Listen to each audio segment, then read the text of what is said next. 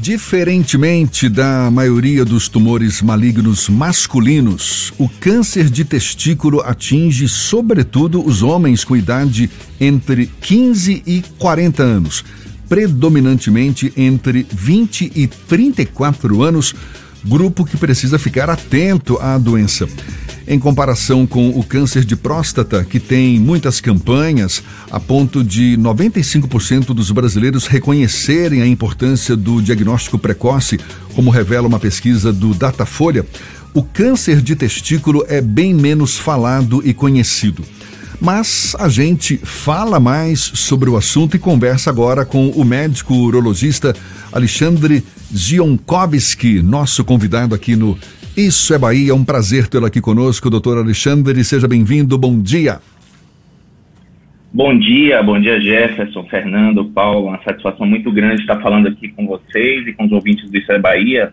É, em primeiro lugar, eu gostaria de agradecer muito a oportunidade de falar sobre esse assunto, já que, como você acabou de falar, Jefferson, o, uma doença que acomete o homem jovem é de se imaginar que é, não é a população que está mais atenta a detalhes em relação à saúde, né? Então, quando você fala, por exemplo, do câncer de próstata, como você bem disse, há uma atenção especial da população em relação a isso. A população mais velha já é mais atenta, eles já estão cuidando um pouco melhor desse, de, de, desses aspectos da saúde. O jovem, às vezes, a gente precisa cativá-lo para cuidar de alguns detalhes, chamar a atenção para algumas alterações do seu próprio corpo, para que ele é, não seja pego de surpresa. É, e chama a atenção mesmo, né? Uma faixa etária mais jovem, de 15 a 40 anos, predominantemente entre 20 e 34 anos. Por que a incidência do câncer de testículo é maior nessa faixa etária? E quais são as principais causas dessa doença, doutor? Jefferson, as causas elas não têm uma característica é, bem definida, né? Existem alguns fatores de risco que nós reconhecemos como relacionados com o desenvolvimento da doença. Né? Sabemos que populações brancas têm, é, têm incidência maior, sabemos que principalmente indivíduos que têm histórico familiar da doença, eles têm um risco muito aumentado, pode chegar até cinco vezes mais do que a população normal. E algumas, algumas, alguns fatores também de cada indivíduo podem aumentar ainda mais esse risco. Né? Existem, é, existe um estudo, por exemplo, que foi publicado em 2019 associando o consumo de maconha é, com cigarros de maconha com elevação de cerca de 36% do risco de desenvolvimento do câncer testicular, é, indivíduos infectados pelo vírus do HIV, é, que são expostos a elementos químicos, como, por exemplo, defensivos agrícolas, é, alguns, é, alguns problemas de saúde congênitos, particularmente um deles relacionado com a, o posicionamento do testículo, chamado criptorquidia. A criptorquidia é uma alteração em que um testículo ele não desceu completamente até a bolsa escrotal. O resultado desse, dessa não descida do testículo aumenta é, entre três e quatro vezes entre, entre 4 e 6 vezes aproximadamente o risco de câncer testicular nesses indivíduos. É algo que as, as mães e os pais também devem estar atentos aos seus filhos pequenos. Uh, portanto, é realmente uma, uma faixa etária que nos traz uma atenção especial. Não são os que procuram os médicos com habitualidade, com frequência, portanto, temos que chamar a atenção deles. A gente sabe que o câncer de próstata é um dos cânceres de maior incidência entre os homens, não é? Em comparação, por exemplo, com as mulheres, tem o câncer de colo de útero, o câncer de mama, que são alguns também dos mais incidentes. Esse câncer de testículo é também um dos mais incidentes ou é pelo menos mais raro? É sim, Jefferson. Quando a gente pensa nos tumores sólidos de, do, de homens jovens, é, o câncer testicular é o que tem a maior incidência. Portanto, apesar de não ser uma doença uh, da qual uh, frequentemente ouvimos falar, né, não há uma, uma, uma, uma documentação ali, não há o, o, o, uma ampla divulgação de casos de pessoas que tiveram. É difícil que a gente ouça falar a respeito de casos como esse na nossa família. Apesar disso, entre os tumores sólidos que acometem os homens jovens, o câncer testicular é o mais frequente. E é um tipo de câncer que tem cura, doutor Alexandre? Sim, Jefferson. Imagine que a taxa de cura ela pode chegar a 95% quando o tumor ele é diagnosticado precocemente. E diagnosticá-lo precocemente eh, tem tudo a ver com informação, tem a ver com atenção e com o próprio homem estar atento e observante às características do seu próprio indivíduo.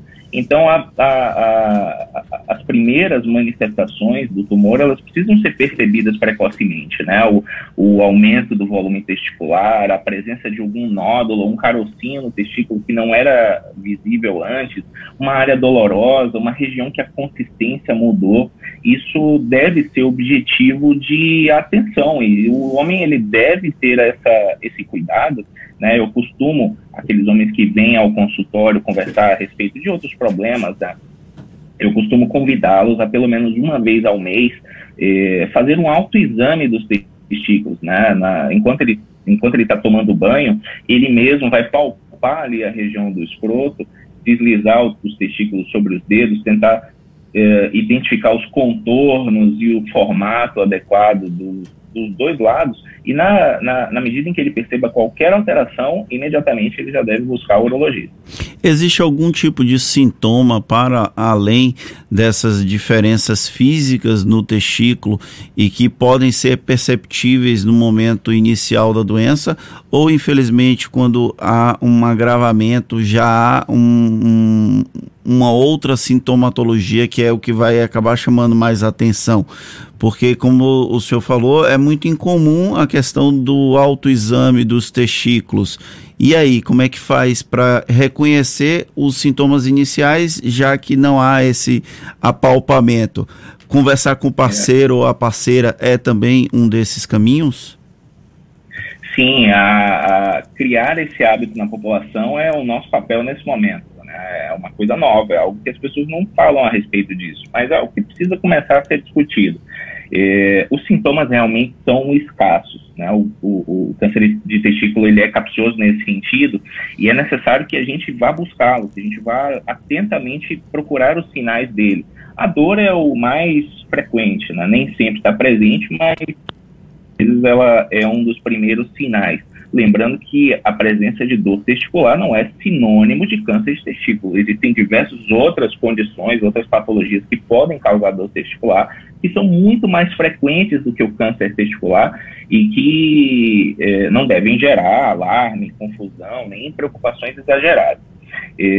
As pessoas que estão ao redor, né, as parteiras, os parceiros, os indivíduos que têm contato íntimo né, com os homens, eles têm um papel muito importante. Muitas vezes são eles que percebem a primeira vez né, essas alterações e ajudam, né, chamam a atenção do homem para isso e o ajudam a buscar a, a, a o, o, o, estimulam a buscar ajuda precocemente. Quando, quanto a sintomas gerais, né, sintomas muitas vezes podem estar presentes, como dores abdominais, alterações no peso corporal, alterações respiratórias, como tosse crônica persistente, esses são sintomas típicos das doenças mais avançadas. A gente não quer deixar chegar nesse ponto. Né? Quando presentes, associado, é claro, a uma conjunção de outros eh, fatores, costumam sinalizar a presença de uma doença já em estágio avançado. Quando a gente fala sobre câncer testicular, necessariamente implica em uma evolução para a infertilidade do homem ou é possível que haja o tratamento sem que haja, por exemplo, a perda da fertilidade ou em alguns casos, eu já tive contato com pessoas que conviveram com o câncer, acabou tendo que fazer a remoção do testículo. Esse é um caso extremo Perfeito, Fernando. O tratamento cirúrgico ele consiste na remoção do testículo. E quanto mais precoce, menor é o impacto dessa remoção, não só na produção fértil do homem, mas também na produção hormonal, cujo testículo também é o principal, a principal origem. Uma vez que temos dois, né, a, a grande maioria dos homens eh, tem eh, o órgão eh, duplicado, há a possibilidade de que o órgão remanescente, uma vez que seja removido apenas de um lado, dê conta completamente das funções eh, masculinas. E quando isso não é possível, por exemplo, quando há necessidade de remoção dos dois testículos por doença bilateral, que apesar de rara ainda comete 1 a 2% desses indivíduos com tumores testiculares, há a possibilidade de congelamento de esperma e reposição hormonal, ou seja, eh, a pessoa não fica é, sem, sem possibilidades terapêuticas. Né? Ela sempre tem algum, uh, na maioria das vezes, temos algo a oferecer em relação a, a amenizar esses problemas secundários. A terapia cirúrgica é a terapia padrão. A remoção do testículo, ela sempre que possível, ela deve ser realizada precocemente. No caso da remoção, há uma substituição por prótese ou algo nesse sentido, ou a pessoa fica desprovida de um testículo, fica com um ovo só no popular? Perfeito, Fernando. Sempre que possível, deve ser colocada a prótese imediatamente no pós-operatório. Isso permite que haja menor estigma, menor é, sensação de perda estética e que isso interfere muito no, no pós-operatório de, de um indivíduo como esse. Né? Você imagina que já é um homem jovem, há o apreço pelo cuidado ao próprio corpo no sentido é, de que tudo esteja com aparência adequada, de que a estética esteja preservada. Portanto, é perfeitamente plausível que utilizemos próteses feitas de um material de silicone cujo tamanho e consistência são planejados para serem idênticos aos anteriores, de modo que, na maioria das vezes, a retirada de um dos testículos visualmente é imperceptível. Não é possível diferenciar eh, a não ser que a pessoa já saiba que aquilo ali aconteceu. Eu dei uma rápida pesquisada aqui sobre o assunto. Existe uma relação entre a, o, o câncer de testículo com a criptorquidia, que é aquela condição em que ao nascimento os testículos não se encontram na bolsa escrotal, mas dentro do abdômen, ou seja, se essa situação não se resolve sozinha, ela pode resultar num futuro câncer de testículo, é isso? Tem a ver uma coisa com a outra? É, a criptorquidia ela não é a causa por si só do câncer testicular, mas sabemos que os indivíduos com criptorquidia compartilham de um risco aumentado para o câncer testicular. Portanto, quando a criancinha nasce, ainda na sala de parto, ou quando ela tem o primeiro contato com o pediatra, uma das primeiras coisas que é feita é a pesquisa e identificação dos testículos na bolsa frontal. É necessário que os dois sejam identificados e que eles estejam posicionados adequadamente. Quando isso não acontece, é possível que nós possamos esperar, aguardar os primeiros 6 a 12 meses para que o testículo a, a, retorne à sua posição adequada. Né? De modo que muitas das vezes essa condição se resolve espontaneamente. Mas uma vez que isso não aconteça e a criança é, ganhe é, maturidade e tamanho, caso isso não seja corrigido antes da puberdade, há uma grande, uma probabilidade aumentada de que esse indivíduo seja acometido é, pelo câncer testicular. Ainda é uma doença infrequente, não se trata de uma doença de alta incidência, porém é uma, um risco maior do que a população geral, que não tem essa condição. Agora, doutor Alexandre, conforme a gente falou no início da nossa conversa, não é que é um tipo de doença não tão debatida, não tão divulgada em campanhas. Na sua avaliação, por que que isso ocorre? Diferentemente do câncer de próstata que tem até o novembro azul, não é? Ou seja, campanhas e mais campanhas para conscientizar os homens sobre a importância da prevenção. Em relação ao câncer de testículo, a gente não encontra o mesmo cuidado. Acredito, Jefferson, por se tratar de uma população que tipicamente não está muito associada a, a doenças, a patologias, não há essa como há, por exemplo, no câncer de próstata, a relação do envelhecimento com adoecimento, o cuidado à própria saúde, a população jovem masculina, ela não tem o apelo ou a atenção em relação a cuidados de saúde. Eu acredito que seja é, relacionado com o, o, o, perfil da população mesmo, né? Não, é, não atribua nenhum outro fator específico.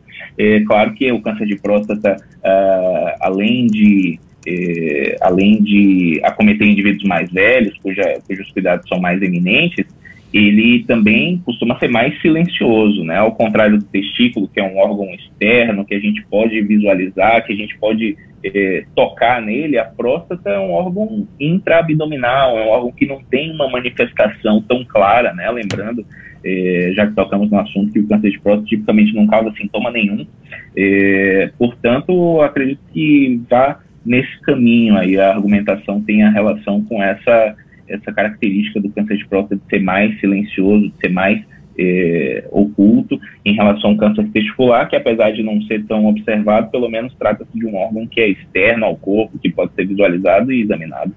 Tá certo, pelo menos a gente faz aí o alerta, a importância de, da, da auto-observação, não é? Do, desse desse cuidado constante aí com o próprio corpo, especialmente para os homens mais jovens aí de 15 a 40 anos, para quem sabe evitar a incidência desse tipo de câncer que a gente, claro, aqui não deseja para ninguém. Doutor Alexandre Zionkovski, médico urologista, muito obrigado pela sua disponibilidade, pela atenção dada aos nossos ouvintes. Bom dia e até uma próxima, então. Bom dia, eu que agradeço a oportunidade e o benefício a toda a população. Parabenizo vocês pelo trabalho. Obrigado.